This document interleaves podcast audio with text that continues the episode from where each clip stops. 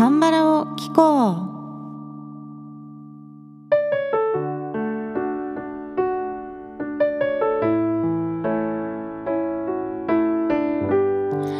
皆さんこんにちは。アンニョンガセヨ風花です。実は先々週の週末に韓国に行ってまいりました。またソウルに生活用品を買いに行ったわけなんですけれども今回はスウォンというですねソウルの少し南に位置する町にも行ってみたんですね。またそちらに関してはトーク会で紹介したいと思います。今回の旅ではユンさん先生のレコードを手に入れたいと思っていましてですね。ソウルにはジョンのサムガという町があるんですけれどもここが少しレトロな雰囲気がある場所なんですよね。ドラマでよく見るようなテントの屋台があったり焼肉屋さんがいっぱいあるような飲み屋街なんですけれどもいくつかレコードショップがあってレコードとか昔の CD あとカセットなんかもね販売されているんですよね。ただカセットは私がもう今聴ける機器を持ってないんですよ。で子供の頃には実家にカセットプレーヤーってあったんですけれども私が小学生の頃に MD が出て私は中学高校はめちゃめちゃ MD 世代でした。レンタル CD ショップで好きな CD を借りてきては MD にダビングしてで MD ウォークマンを持ち歩いてね聞いていましたね。で自分の好きな曲を集めた MD を作ってそれを友達と交換したりとかしてですね。まあそれが青春の思い出です。それで今家にカセットプレーヤーはないんですけれども逆にレコードプレーヤーを持っているんですよ。で最近は Bluetooth でスピーカーに音を飛ばせるレコードプレーヤーというのがあってですねいろいろ配線をしなくていいのでこれなら使いやすいなと思って数年前に購入したんですよ。でレコードの音を Bluetooth で飛ばすっていうねなんかアナログなのかデジタルなのかよくわからないことになっていますけれども手軽に再生できることと。あとレコード特有のね雑味のある音もとても素敵で気に入っているんですね。そして今回はジョンのサムガにあるソウルレコードというお店に行ってみたんですがまずお店の外に流れてる音楽がカンスジさんのシガンソゲヒャンギ時間の中の香りという曲だったんですよ。まさに今月紹介している時代の曲でもうその時点でね感激でしたね。そしてお店の奥の方のレコードコーナーにユンさん先生の第3週アルバム「クリーシェ」のレコードがねディスプレイしてあったんですね。でこちらは今月の最初にカバーした「サランギラン愛というのは」という曲が収録されているユンさん先生の代表的なアルバムなんですね。で売り物なんですけど目玉の商品みたいな感じで飾りながら売られていたんですよ。でこちらが非常に綺麗で状態も良さそうだったのであもうこれ絶対買おうと思ってすぐに手に取ってですね抱えながら、まあ、店内をこう歩いて見てたわけですよ。そしたらお店の方がなんかレコードを整理し始めてですねでそれとなくユンさん先生の第1週アルバムを棚の一番前に見えるように並び替えて去ってったんですよこれは私がクリーシェを抱えていたからなんですかねなんか直接声をかけるわけではなくユンさん好きならこれもあるよみたいな感じにさりげなくお店の方が整頓して去っていったわけなんですね。でユンさん先生の第1週アルバムってジャケットがユンさん先生のお顔のドアップなんですよ。これ見えるラジオの方は今実物を映すんですけれどもね。こちらです。このレコードサイズのユンさん先生の顔面が、まあ、ずっと棚から私を見つめてくるわけですよ。ちょっと上目遣いなんですよね。で俺を買わないのかみたいに 言われてる気分になりまして。それはもう買いますよね。というわけで、まあ、第1週と第3週のレコードをね買ってホクホクで帰ってきたんですよ。ただね結構高かったですね。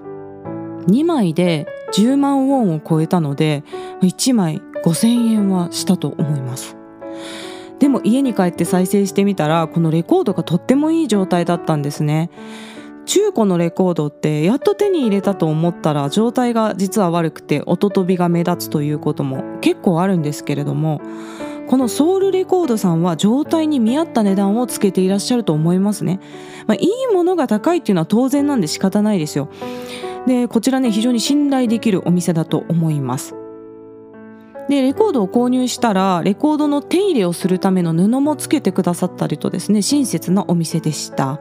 ぜひ韓国のカセットやレコードに興味がある方はこのジョンのサムガにあるソウルレコードさんに行ってみてください。おすすめのお店でございます。さて今月のテーマユンさん先生の楽曲の最終集は「ヨンウォンソゲ永遠の中に」という曲をカバーして紹介します。この曲は2009年に発表されたユンさん先生の第60アルバム「クッテン・モッラットン・ニルドル」あの時はわからなかったことというアルバムに収録されている楽曲です。今月最初のトーク会でもお話ししたんですけれどもこの曲をソン・シギョンさんが見えるラジオで歌って紹介していたのが私とユンさん先生の音楽との出会いでした。メロディーがとても美しくて聴き惚れた一曲です。ユンさん先生は音楽に対して完璧主義で職人のような音楽家だと毎週お話ししているんですがそれが音源が完成するまでの全ての段階で等しく最上級のこだわりを持っていらっしゃるんですね。で作曲については今月初めのトーク会で触れたんですけれども今回は少しミキシングやマスタリングの話をしたいと思っております。でこの作業はですね各楽器や歌のレコーディングが終わった後にする作業のことなんですけれどもミキシングというのは各楽器や歌声の音量や音質を整える作業のことでマスタリングというのは曲の全体のバランスをとって最終的に音源を仕上げる作業のことを言います。で私も毎週自分の歌ってみたの音源をですねミキシングマスタリングしているんですがこれがねすごく難しいんですよ。まず、まあ、明らかな正解っていうものがないんですよね。まあ、どうミキシングをしても自由なんですけれどもその分逆にどう聴かせたいのかっていう完成形に対する音楽的なイメージがないとなかなかゴールが設定できないという難しさがあります。でミキシングやマスタリングっていうのはそれだけで専門学校があるくらいなので非常にね深い世界なんですね。私は専門的に学んだわけではないんですけれどもこのラジオで流している音源に関してはピアノとボーカルを中心に小規模のライブハウスで歌ってるような雰囲気をイメージしてねミキシングを毎回しております。私は卓録の本を何冊か読んでミキシングを勉強したんですけれどもある本にライブのステージを想像して音量や音の方向を決めたらいいんですよと書いてあったんですね。例えばバンドのライブを想像してみてほしいんですけれども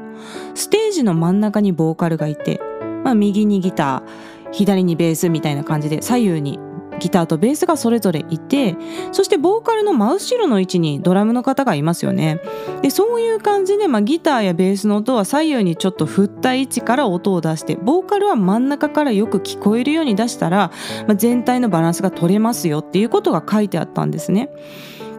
でそれを踏まえて世の中のプロのアーティストの音源を聞いてみると確かにそうなってるんですよ。で特にヘッドホンやイヤホンで聞いてみると分かりやすいんですけれども全方向にバランスよく楽器の音が鳴りつつ、まあ、ボーカルが抜けてよく聞こえるようにミキシングされていることが多いんですね。なのでミキシングとはそういうものだっていう固定観念がもう私の中に出来上がっていたんですがユンさん先生のミキシングはその固定観念をぶち壊すような挑戦的なミキシングになっているんですね。私が衝撃を受けた曲は第1週アルバムに収録されている「ヘンボグル・キダリミョ幸せを待ちながら」という曲なんですけれどもぜひこの曲をヘッドホンかイヤホンで聴いてみていただきたいんですよね。でなんか前奏からチッチッチッチッチッチって時計の音みたいな音がねもう一拍ごとにこう後ろを移動するんですよ。そしてあのドラムの音はね普通真ん中から出すのが定石なんですけれどもこの曲ではね真横からスネアとかシンバルの音が鳴ってくるんですねまるでドラムセットをバラバラに解体しておいてるような音の鳴り方なんでもちろん実際のステージではこういった鳴り方はしないと思うんですけれどもそもそもステージを再現したミキシングをしようと思ってないっていうことだと思うんですよ。なんかこう音の空間を360度のキャンパスと捉えて自由に絵を描いているような音のプロジェクションマッピングみたいなミキシングになっているんですね。そして今日カバーする曲「4音ソゲ永遠の中に」という曲もまたミキシングで衝撃を受けた一曲でしてでこの曲はピアノとボーカルのシンプルな構成の曲なんですけれどもボーカルに比べてピアノの音量がすっごく大きいんですよ。で特にサビの部分では後方からピアノの強い音がガンガン鳴るんですね。普通はボーカルで感情を表現して伴奏楽器はそれをサポートするものっていうような固定観念があると思うんですけれどもこの曲ではユンさん先生は終始静かに歌っているんですよ。で逆にピアノが感情表現をしているような構成になっています。で歌詞の内容は悲しい内容なので途中からねまるでピアノの音が頭痛みたいに聞こえてくるんですよ。だから個人的にはもう泣きすぎて頭が痛い時の頭痛の感覚とリンクします。ぜひこちらもね原曲を聴いてみてください。では続いて「4音ソゲ永遠の中に」の歌詞の内容紹介に入っていきます。この曲もユンさん先生の専属作詞家とも言える存在のパク・チャンハク先生が作詞しています。またねこの歌詞が素晴らしいんですよ。歌の歌詞で永遠と聞いたら永遠に愛するよとか永遠に幸せにするよとかですね。幸せな表現で用いられることが多いと思うんですけれどもこの曲で歌われているのは君がいない永遠なんですよ愛する人との別れを経験して終わりが見えない永遠の中に佇んでいるという内容ですそしてこの曲も歌詞は繰り返しの内容になっていますので今回は1番の歌詞を紹介しますね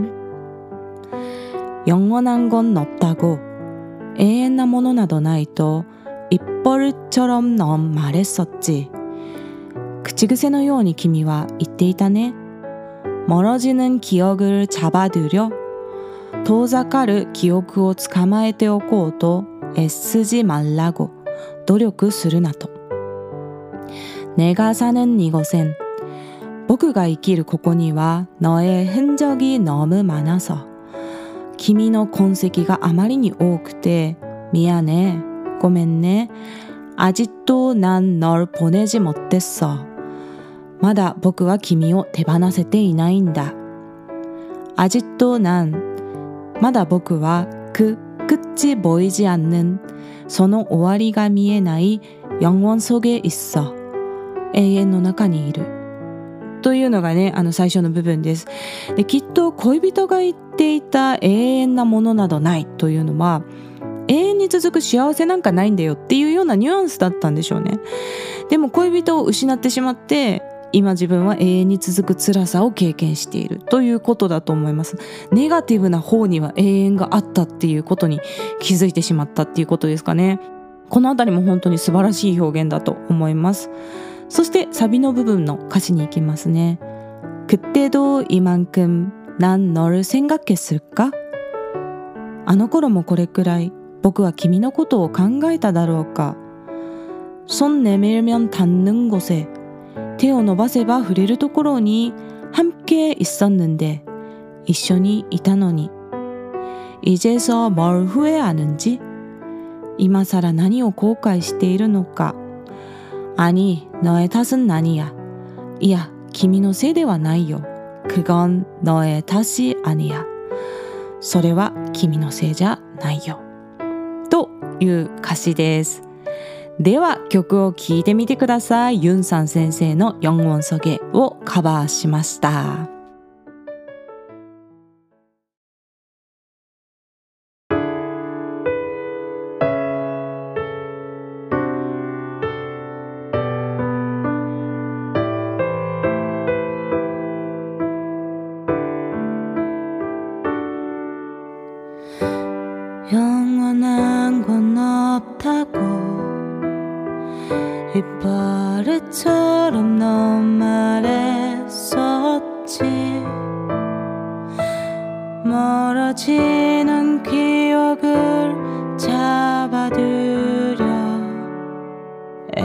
애쓰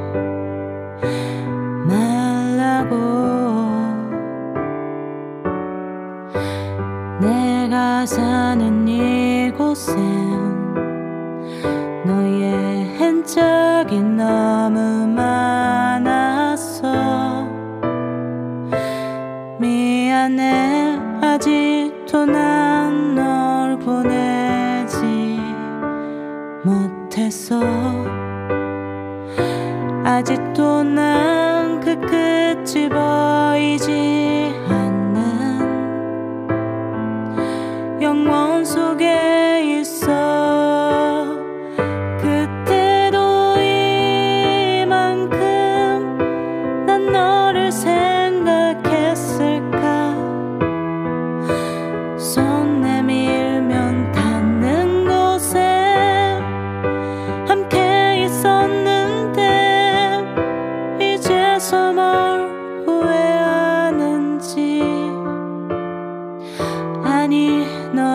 すな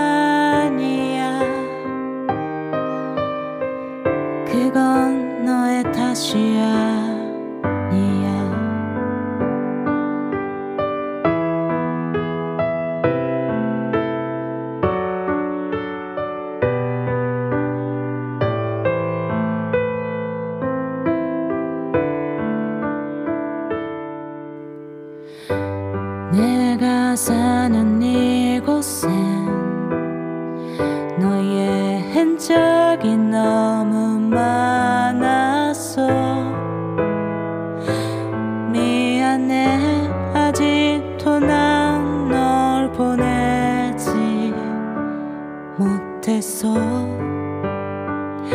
아직도 난 그 끝이 보이지 않는 영원 속에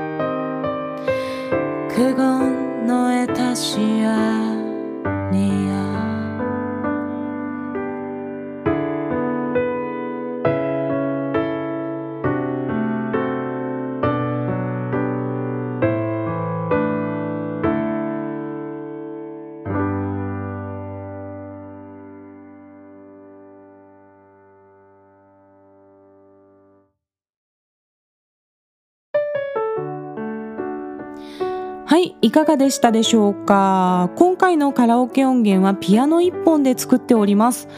今回は AI マスタリングは使わずに私がミキシングもマスタリングもしたんですけれども、まあね、これがね凡人の感性でのミキシングですよ。でまあすでにユンさん先生の素晴らしい原曲がありますからね、まあ、完全に真似してカバーしても仕方がないので私はボーカルでしっかり感情表現をしてピアノはそこまで激しくせずにですねカバーしてみました。メロディーも歌詞も非常に美しいので感情移入はしやすい曲でしたね。ぜひ原曲と聴き比べてみてください。今月は終始マニアックな話が多かったと思いますが皆さんお付き合いいただきありがとうございました。